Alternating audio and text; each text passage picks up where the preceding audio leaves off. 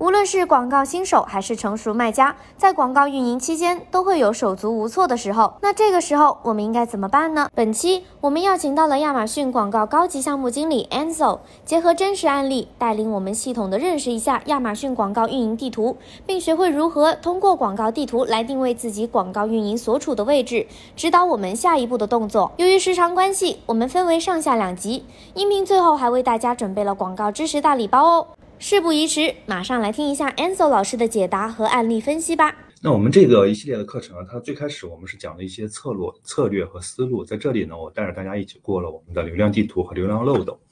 那流量地图，我们先来看，如果咱们现在还没有注册品牌，就是我是暂时用 SP 这个广告来做的，我们是通过商品推广这个广告工具来把亚马逊站内的流量吸引到我的 listing 的页面上。那这个时候我们会去关注曝光和点击。那同时在 listing 页面上，这个卖这个来的消费者，他有没有下单转化，他是流失到了竞争对手的页面，我们会去关注他的页面转化效果。那不论是他转化成功还是转化失败，我们都需要有一个再营销的过程，就是把这些买过我的商品的买家，让他尽可能多的来买。那如果他没有买过呢，我们想看去用什么样的关键字定位去再次定位到这些买家，然后让他们来再次考虑我们的商品。那如果大家已经完成了品牌注册，会来到非常非常完整的一个适用到了我们亚马逊官方提供的各种各样广告工具的一个大的闭环。那我们可以不但是吸引到亚马逊站内的流量，我们还可以通过展示性推广去吸引亚马逊站外的流量。来到我们的商品详情页之后，我们同时还可以通过商品详情页和品牌旗舰店形成一个小的闭环。那他可能我推广的商品他不喜欢，但是我店里卖的其他的商品他喜欢呀，对吧？那他可能从我的商品详情页面来到我的品牌旗舰店，在旗舰店里去看其他的商品。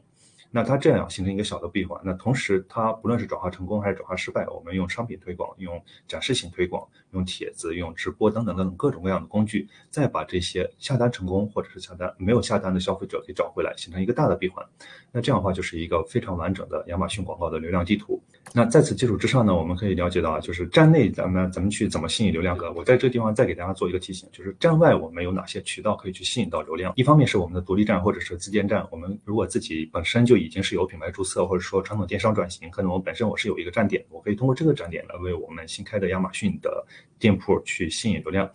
那同时搜索引擎啊，SEO 我们也可以用起来，像社交媒体这些就是跟红人去合作，呃，YouTube 的红人啊，或者是 Twitch 上的一些网红，我们可以跟他去通过合作的形式，让他们来帮我们带货。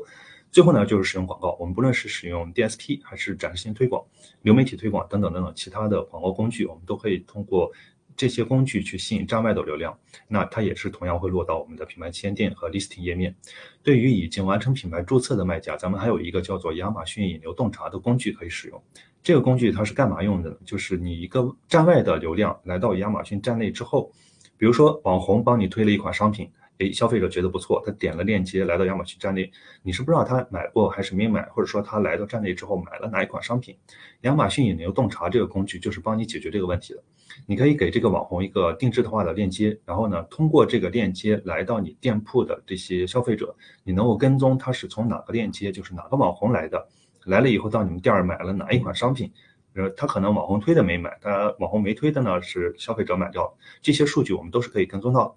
这个呢，就是咱们注册了品牌的买家在做站内外推广的时候，就是可以用到的。这一集，Enzo 老师带我们熟悉了站内、站外流量来源的相关知识。那有流量之后，我们应该如何进行相关的转化呢？快点开下集，继续广告地图的探索之旅吧。